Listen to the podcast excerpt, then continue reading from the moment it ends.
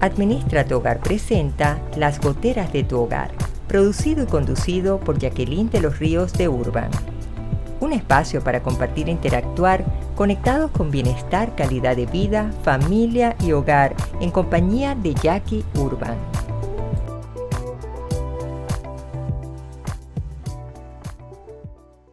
Hola, hola, queridos amigos de las goteras de tu hogar, el canal de administratuhogar.com. Saludamos también a la gran familia de Radio Claré, quienes simultáneamente transmiten desde su señal a través de su web www.radioclaré.net y también a través de su aplicación en Play Store como Radio Claré Digital, evangelizando al mundo por Internet desde Panamá y hasta el corazón de todos los hogares. Bienvenidos a un nuevo episodio. Quien les habla Jacqueline de los Ríos de Urban frente al micrófono. Súper contenta de conectarnos nuevamente y compartir con ustedes un tema que es bastante frecuente que sucede en los hogares. ¿Cómo resolver? ¿Qué hacemos? ¿Y qué principios fortalecer en el hogar ante situaciones conflictivas? Y a veces hasta situaciones amenazantes que sin llegar a ser conflictivas pueden convertirse en un riesgo para la casa. Y lo que debemos hacer es prevenirlas porque lo que más debemos nosotros cuidar es la mayor inversión emocional y afectiva que es nuestra familia. Es esa bendición que Dios nos ha mandado de tener una familia y de tener el compromiso de cada día nosotros poder mejorar, poder cada día orientar más a nuestros hijos, ser cada día espejos para nuestros hijos, ser esos referentes, porque muchas veces nos damos cuenta que la sociedad está como está y realmente vienen de muchas cosas que quizás faltó un poquito de apretón de tuercas en los hogares. Así que vamos a estar compartiendo en torno a esto.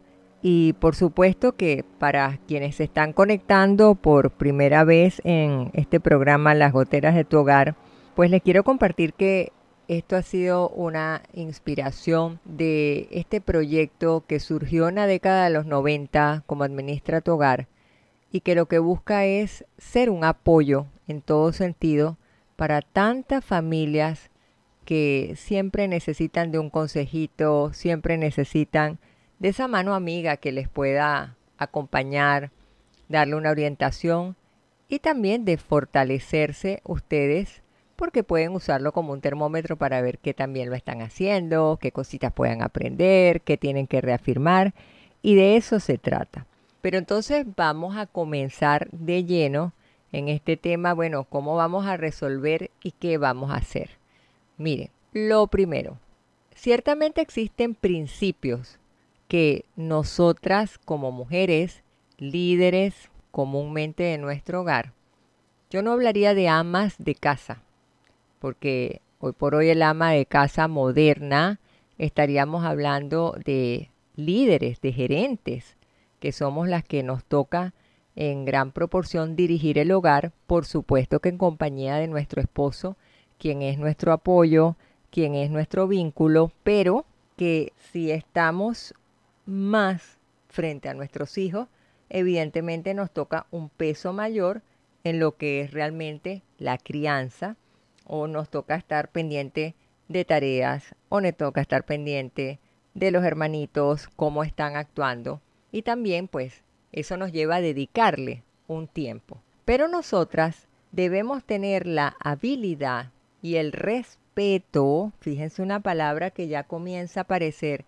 el respeto en la forma como nosotros vayamos a intervenir en resolver situaciones que puedan presentarse en una casa y que pueden ser desagradables, sobre todo cuando hay la participación de hijos en edad adolescente y donde eso por la misma naturaleza del tiempo que están viviendo pudiera complicar un poquito la situación. Es evidente que nosotros queremos dar todo por nuestros hijos. Está claro que como mamás sentimos así que hemos sido los canguritos que hemos llevado en la bolsita nueve meses a nuestro pequeño cangurito y vamos por el instinto maternal a querer protegerlos, que nada les ocurra. Pero a veces se complican las cosas cuando nos excedemos en demasiada protección, cuando ya ellos comienzan a abrirse camino a formar su hogar y todavía nosotros queremos intervenir e imponernos ante cualquier diferencia que puedan tener ellos en su nuevo hogar. Porque quizás tenemos la veteranía, ese olfato clínico que digo yo de toda mamá, en saber allá hay algo, deberían resolverlo así, y tendemos a participar o hasta intrometernos en algunos momentos. Y tenemos que saber que no siempre es la mejor forma. Y a veces tenemos que respetar y a veces tenemos que lograr de alguna manera dejar esos espacios, al igual que no es lo mismo una situación cuando estamos en presencia de niños pequeños que ameritan más normas, más disciplina de poder decir esto es lo que se está diciendo y ellos tienen que acatarla porque hasta a veces son muy pequeños y todavía no tienen ese desarrollo de tener un juicio de valores o de poder hacer un análisis. Y en el caso con los adolescentes, los adolescentes entran en un periodo que es más hostil y a veces rechazan cualquier consejo o cualquier participación de mamá o papá porque lo ven como una intromisión, donde en esa época de su vida quizás son sus amigos a quienes ellos más le hacen caso. Entonces nosotros tenemos que saber que a veces nos toca trabajar mucho con mano izquierda, por decirlo de alguna manera, y ver cómo nosotros vamos a ir sobrellevando esa situación.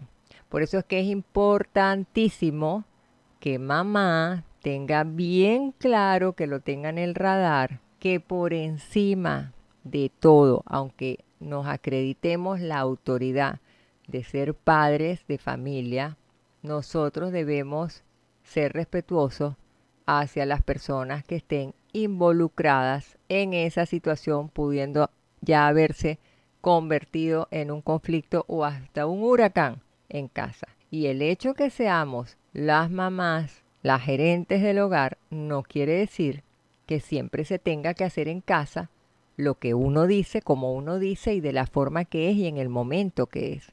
Porque entonces se nos va un poquito de las manos la autoridad y caemos a la imposición, que tampoco es saludable.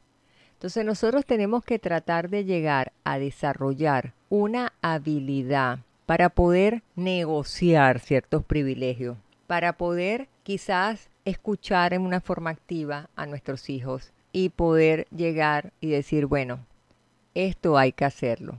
¿Tú qué sugieres? ¿En qué momento te gustaría hacerlo? Le vas dando un tanto de autonomía en medio de una disciplina, pero con amor, porque no es que el hijo está ocupado en otra cosa o quizás está descansando un momento y tú le dices, tiene que hacer ahorita con un capricho y en esta forma, porque le restas, le cortas un poco alas a medida que ellos van creciendo y que deben aprender a desarrollar también en una manera controlada, ojo, no estoy hablando en ningún momento de libertinaje, en una forma controlada, ir aprendiendo a tener su autonomía, a no depender ni estar debajo de la falda de mamá. Entonces, hay muchas cosas que se van juntando y que pueden ser ingredientes que contribuyan a que se presenten situaciones incómodas dentro de casa. Pero nosotros no podemos olvidar en ninguna forma los valores. Y cuando hablamos de esas pautas, tienen que ir de la mano con valores, porque si no, es posible entonces que seamos nosotros como mamá las que vamos a salir perdiendo de todo esto. Y cuando sentimos que perdemos la autoridad, también hay casos que nos gusta, entonces, trasladar esa autoridad como si estuviéramos vendiendo a papá como el ogro, como el que está trabajando, como el que va a llegar a casa y es el que los va a castigar. Deja que tu papá venga para que tú veas que ahora sí vas a saber quién es. Y empiezan una serie de amenazas que hay un momento a medida que crecen los hijos que hasta llega un momento y le dicen, ay, a mí eso no me da miedo, porque hasta irreverente se vuelve. Entonces yo creo que el primer principio que nosotros debemos comenzar desde hoy mismo a fortalecer es en todo momento, cuando se presenten situaciones que ameriten resolverse, nosotros debemos estar claros en evitar insultos, ofensas, humillaciones. Y también nosotros debemos ser conscientes que todos en la casa, los que estén involucrados y los que de pronto no les está cayendo la teja, tienen dignidad. Son seres humanos que sienten, que padecen y que no siempre tienen que pensar de la misma forma como nosotros estamos percibiendo el mundo.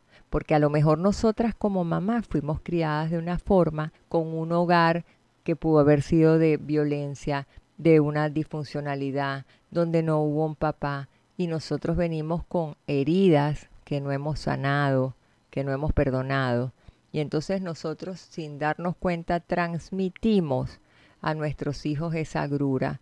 Y hasta incluso si hemos tenido una mala experiencia en el matrimonio, le decimos a nuestras hijas, pero ¿qué te vas a casar si todos los hombres son una basura? Pero a lo mejor la chiquilla no ha experimentado, ha tenido amiguitos en la escuela que han sido muy buenos, a lo mejor ya están más grandes y han tenido novios que han sido buenos chicos. Entonces son esas cosas que nosotros tenemos que saber que respeto y dignidad son palabras sagradas que en todo momento las debemos tener presentes. Otro principio que es importante es una escucha empática. Es tener la paciencia de tomarnos el tiempo de conocer la posición de la otra persona, pero con un espíritu abierto, con el corazón dispuesto a vamos a ver cuál es la solución.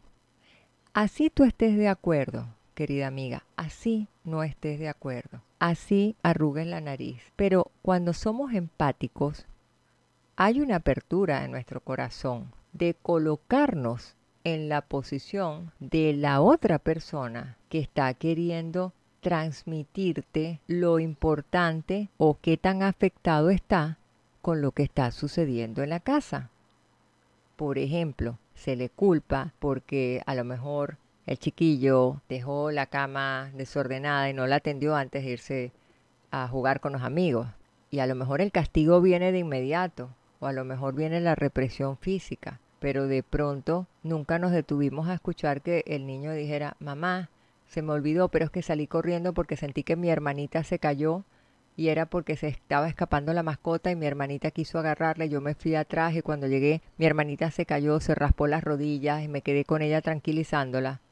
Pero si tú no te tomas el tiempo de escuchar qué pasó allí, tú vas a juzgar hasta a veces injustamente. Y esas son cosas que después con el tiempo se van generando heridas, se van abriendo esas grietitas entonces nosotros lo que debemos hacer es tratar de encontrar una posición que pueda ser amigable, por llamarla de alguna manera, a ambas partes. Es tu deber como mamá dar confianza hacia la persona que está padeciendo de alguna manera. De repente puede ser que es una discusión entre dos hermanos. Entonces simplemente no te parcialices por una parte, porque entonces la otra persona le va a generar eso un malestar, va a sentir que hay una preferencia y tampoco eso es algo que va a agradarle a nadie, cuando realmente lo que se está buscando es más bien negociar y no los señalamientos, el tratar de poner el dedo en la llaga para tratar de culpar a alguien o condenar porque eso no nos corresponde a nosotros. Entonces parece mentira, son esos detallitos que no nos vamos dando cuenta, pero que lo que tenemos que buscar es el negociar esa solución en la que ambos puedan ganar aprendizaje, experiencia, comprensión, el saber que existen distintos puntos de vista, que mamá no se presta para caprichos, que porque te vengan a rufiar, a imponerse, a desafiar, tú no te tienes que prestar para eso. Pero por eso es que uno tiene que comenzar el respeto por uno mismo, respetar el punto de vista de los demás, aunque no lo comparta, porque eso te va a ir abriendo a la experiencia, a la veteranía de ir escuchando distintos criterios e ir habituándote que se pueden conseguir soluciones. Podemos minimizar problemas. A veces nos ahogamos en un vaso de agua, pero nosotros podemos de alguna manera tratar de ir viendo opciones de distintos enfoques, de la edad, de la situación, de cómo lo percibimos, cómo es tu temperamento, cuáles son tus traumas, tu personalidad. Hay muchas cosas que tenemos que tomar en cuenta. La presión de ese momento. A lo mejor ese niño venía de la escuela molesto, le habían regañado injustamente y cuando llega a casa es el momento donde estalla. Entonces yo creo que allí vamos a tener que ir dando pautas de qué recomendaciones doy en este momento y qué vamos a poder hacer ante estas situaciones que se nos puedan presentar y que necesita fortalecer la convivencia en el hogar con la participación de papá y mamá que puedan ser esos espejos o esas luces que guíen el camino porque aprendiendo sus hijos a manejar situaciones en casa, el día de mañana van a ser adultos que van a saber manejar situaciones externas sin necesidad que hayan hechos de violencia ni conflicto. Pero vamos a hacer una pausa brevísima con buena música y regresamos aquí en Las Goteras de tu Hogar con Jackie Urban, el canal de administratuhogar.com y transmitiéndose simultáneamente a través de las plataformas de Radio Claret net evangelizando el mundo por internet.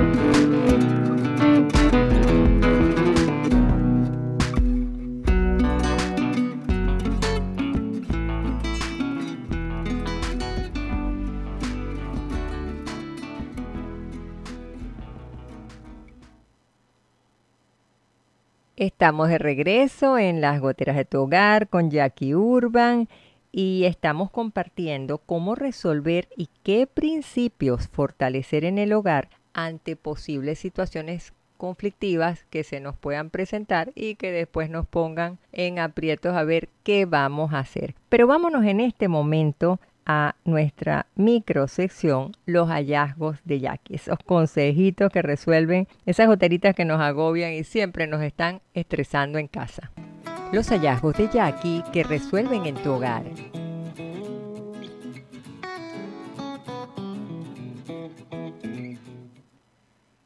El limón y el clavo de olor, cuando tú los unes, se convierten en una solución maravillosa para ahuyentar plagas cuando digo plagas, estamos hablando de esas hormiguitas, a veces de moscas que llegan, hasta insectos, ¿por qué no una mandinga, una cucaracha indeseable que pueda entrar a tu cocina? Entonces, ¿qué podemos hacer? Una solución súper sencilla y natural.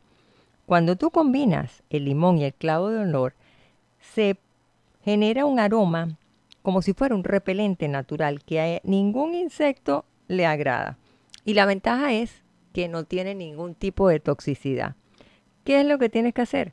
Compra tu limoncito criollo, pícalo por la mitad, le incrustas algunos clavitos de olor y cuando ya tienes listo el limón con todos los clavitos, colócalo en los lugares estratégicos donde tú sabes que van a llegar los insectos. Asunto resuelto sin necesidad de tener que usar químicos ni tóxicos. Los hallazgos de Jackie que resuelven en tu hogar.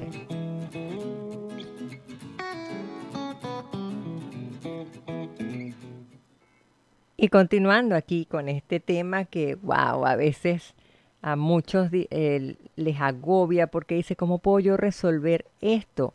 Eh, tengo tres hijos en casa, no se llevan bien, hay muchas discusiones, o llega papá irritado, o yo no tengo la paciencia, yo trabajo también y llego a casa, entonces tengo la tarea, tengo que ver qué voy a preparar de comida.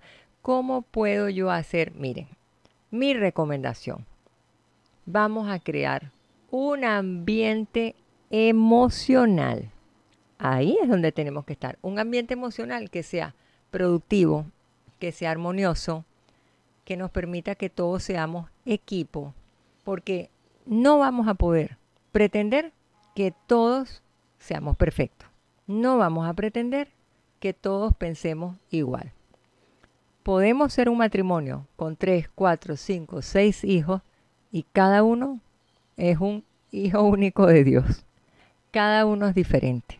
No podemos etiquetarlos. Cada quien tiene una forma de respuesta de acuerdo a cómo lo percibe.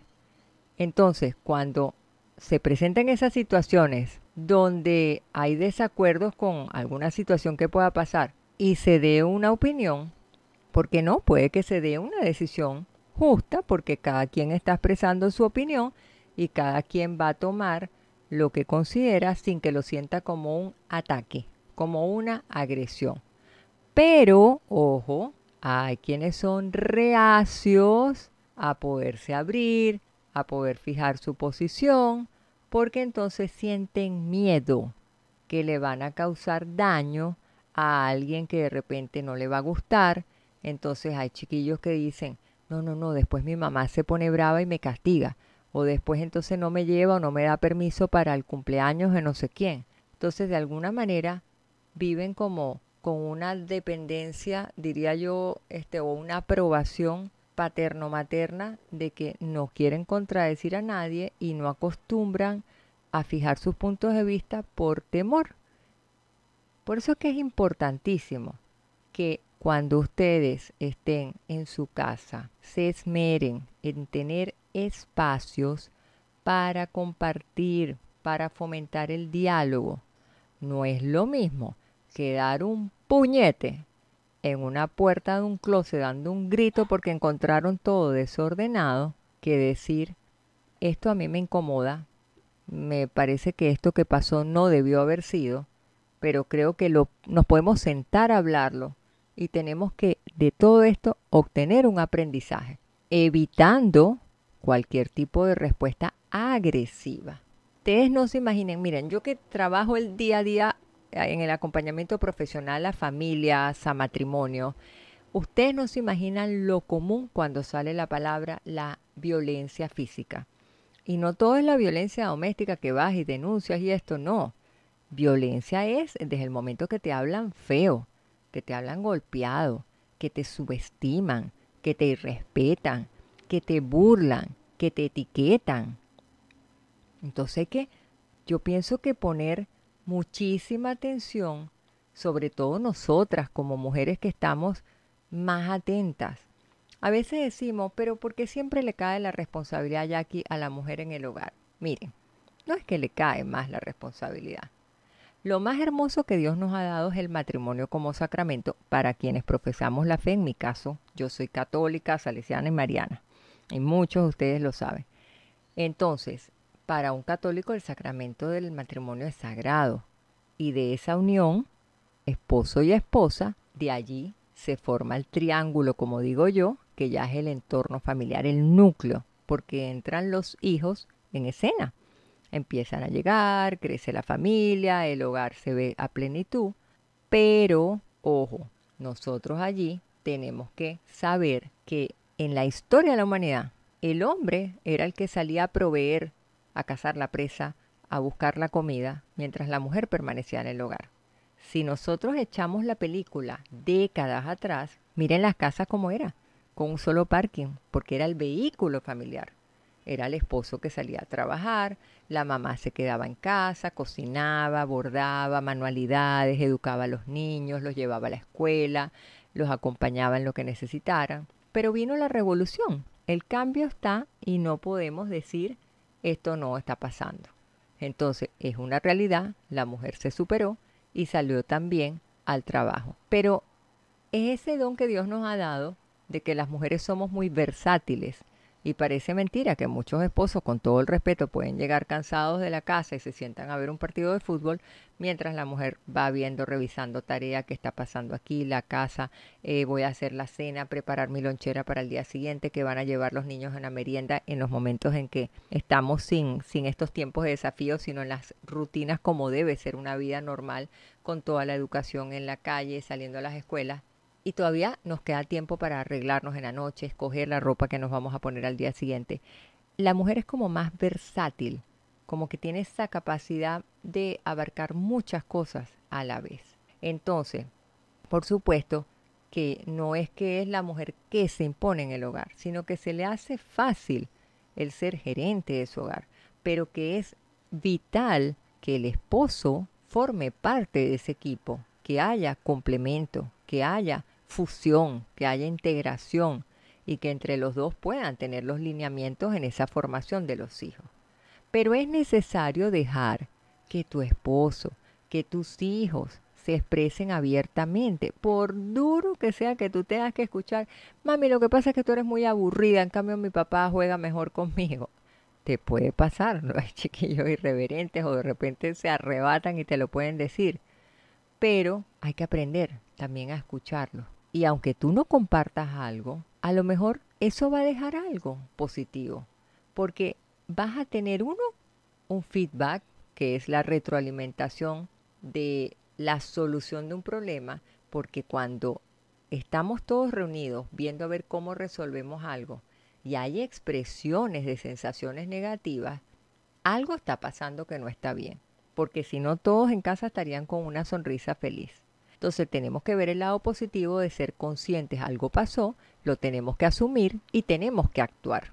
Y eso, de alguna manera, aunque uno diga no quiero tener problemas, no es malo que puedan existir, porque te va a dar una serie de información que a ti te va a ayudar a pasearte por diversos escenarios, a ver cómo tú vas a tener una solución creativa al problema. Miren, nuestro cerebrito, que tenemos un hemisferio izquierdo y derecho, en el izquierdo podemos ver las respuestas en una forma analítica, racionales, podemos convencernos de, de, bueno, que lo podemos hacer de esta manera, pero tenemos un hemisferio derecho que es el hemisferio divergente, donde de allí están los sentimientos, lo subliminal, lo creativo, es donde vemos lo, lo mágico, la pintura, el poema, la, el arte, y a lo mejor se nos ocurren soluciones creativas ante un problema que decimos, oye, yo no lo había visto así y ya está. Por ejemplo, yo les cuento que cuando mi hija estaba pequeñita, yo sufría porque ella fue siempre una bebé grande y yo soy súper delgadita. Para quienes me conocen saben que yo soy un fideo. Y entonces yo decía, ¿cómo rayos voy a hacer yo con Gaby si entra en una juguetería y me dice que se antoja de algo que voy a salir? Y yo rápidamente cuando me, decía, mamita, esto, esto, esto, me gusta y me gusta, yo le decía, ah, ya te lo aprendiste, entonces vamos rápido para que no se nos vaya a olvidar. Vamos corriendo a la casa para salir y hacer la carta al niño Dios que tenemos que poner esto y tenemos que lo... Pero ya te acordaste y yo iba poquito a poco sacando la juguetería. ¿Cuáles eran todas las cosas? ¿Y de qué color lo vas a querer? ¿Y qué cosa le vamos a poner? Y, y el regalo ¿qué le tendríamos que pedir? Yo automáticamente actuaba disruptivamente, sacaba la memoria de contexto de que no fuera a ver ningún capricho ni nada. Y ella se acostumbraba. Quizás era la forma, el mecanismo mío que a mí me decían, ¿y a ti no te armó nunca un berrinche? Yo dije, felizmente yo creo que Dios fue misericordioso conmigo, pero yo trataba de negociar. Entonces, eso es algo que es importante. Nosotros tenemos que involucrar a nuestros hijos y tienes que tratarlo evidentemente de acuerdo a su edad cronológica emocional. Por ejemplo, Gaby cuando tenía mucha presión en la escuela, estaba pequeña, de unos seis años, y una maestra le exigía demasiado, ella llegaba de repente y me salía con algo hostil a mí. Y yo dije, hay algo en la escuela. Entonces ya yo empezaba como por detrás a dar la vuelta, empezar a averiguarlo algo y buscaba fomentar la comunicación, que ella contara, que hablara, que compartiera y siempre buscaba era hacer el clic la mejor forma que pudiéramos nosotros resolver sin que hubiese una nalgada, sin que hubiese un golpe, sin que no hubiese nada que a ella le fuera a dar fuerza para ir respetar a papá y mamá, sino al contrario, nos sentábamos en el suelo con ella a compartir, nos igualábamos todos para hablar, la incorporábamos ante una situación y tú que decidieras, porque a veces nos daba risa de que le hacíamos preguntas muy, siendo ya muy pequeña, que quizás no tenía esa capacidad de resolver, pero la poníamos en aprieto. Por ejemplo, en diciembre nosotros le decíamos, este año el niñito Dios dijo que él no tenía mucho dinero, entonces no vamos a poder pedir regalos costosos para que les pueda llegar a todos los niñitos del mundo entero un regalo. Así que, ¿tú qué harías? Y ella era simpatiquísima. Ella llegaba y decía, bueno, me compro que me traiga un lapicito con una hojita, yo le hago un dibujito. Entonces nos mirábamos, mi esposo y yo, y le decíamos, bueno, puede ser una cosita, algo más. Entonces ella, ella de una vez, ella buscaba la forma, porque nosotros lo que siempre fuimos cuidadosos era que no hubieran actitudes de malcriadez. Y de eso es algo que nosotros hoy por hoy vemos muy común que estamos acostumbrándonos a darle todo a nuestros hijos. Y cuando no podemos dárselo, el problema es entonces que ahí empiezan las situaciones hostiles y ahí puede ser el cultivo para que se empiecen a formar conflictos que son poco gratos en un hogar y que son los que nosotros debemos mitigar para fortalecer esa capacidad de negociación. Pero vamos a hacer una pausa musical. No se me retiren de aquí, que continuamos con las goteras de tu hogar con Jackie Urban, el canal de Administra tu Hogar y transmitiéndolo desde su señal de radioclaret.net, desde la aplicación Radio Claret Digital, evangelizando al mundo por Internet. Ya regresamos.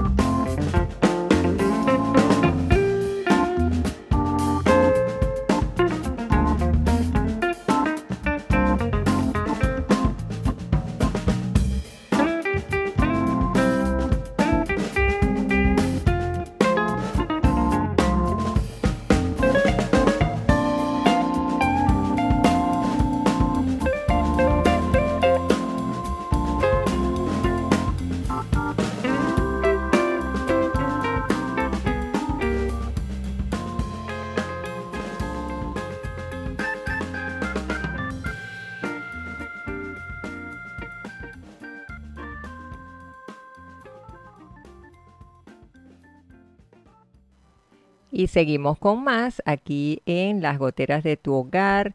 Y ya para ir haciendo el cierre de este tema, cómo resolver, qué principios fortalecer en el hogar ante situaciones conflictivas, miren, es tan variada la cantidad de emociones que puede llevar tu familia en la casa, aún siendo de un mismo padre, de una misma madre, que yo creo que nunca vamos a poder decir en mi casa no hay conflictos.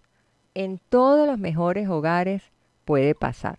La diferencia es que hay conflictos edificantes que te dejan una enseñanza, una sabiduría, y hay conflictos que son desgastantes.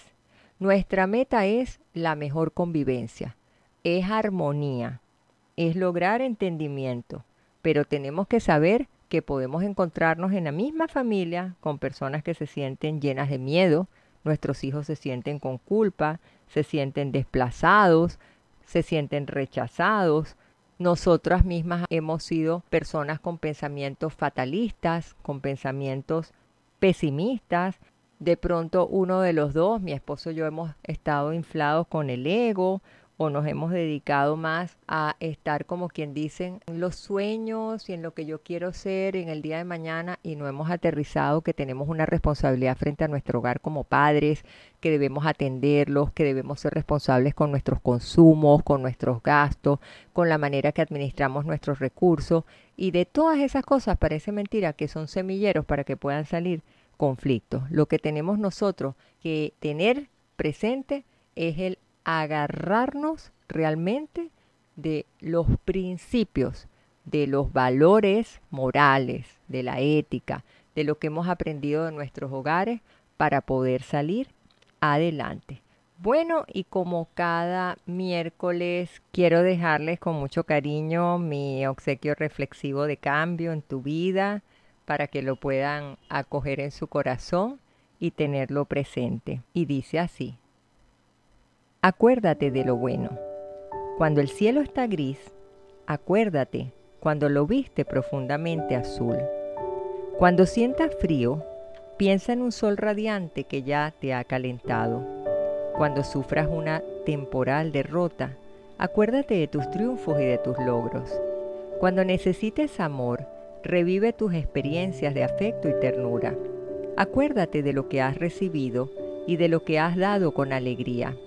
Recuerda los regalos que te han hecho, los besos que te han dado, los paisajes que has disfrutado y las risas que de ti han emanado.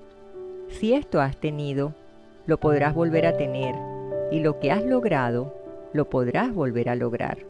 Alégrate por lo bueno que tienes y por lo de lo demás. Desecha los recuerdos tristes y dolorosos. No te lastimes más. Piensa en lo bueno, en lo amable, en lo bello y en la verdad. Recorre tu vida y detente en donde haya bellos recuerdos y emociones sanas y vívelas otra vez. Visualiza aquel atardecer que te emocionó. Revive esa caricia espontánea que te dieron tus hijos. Disfruta nuevamente de la paz de tu hogar que ya has conocido antes. Piensa y vive en el bien. Allí en tu mente están guardadas todas las imágenes y solo tú decides cuáles han de volver a mirar.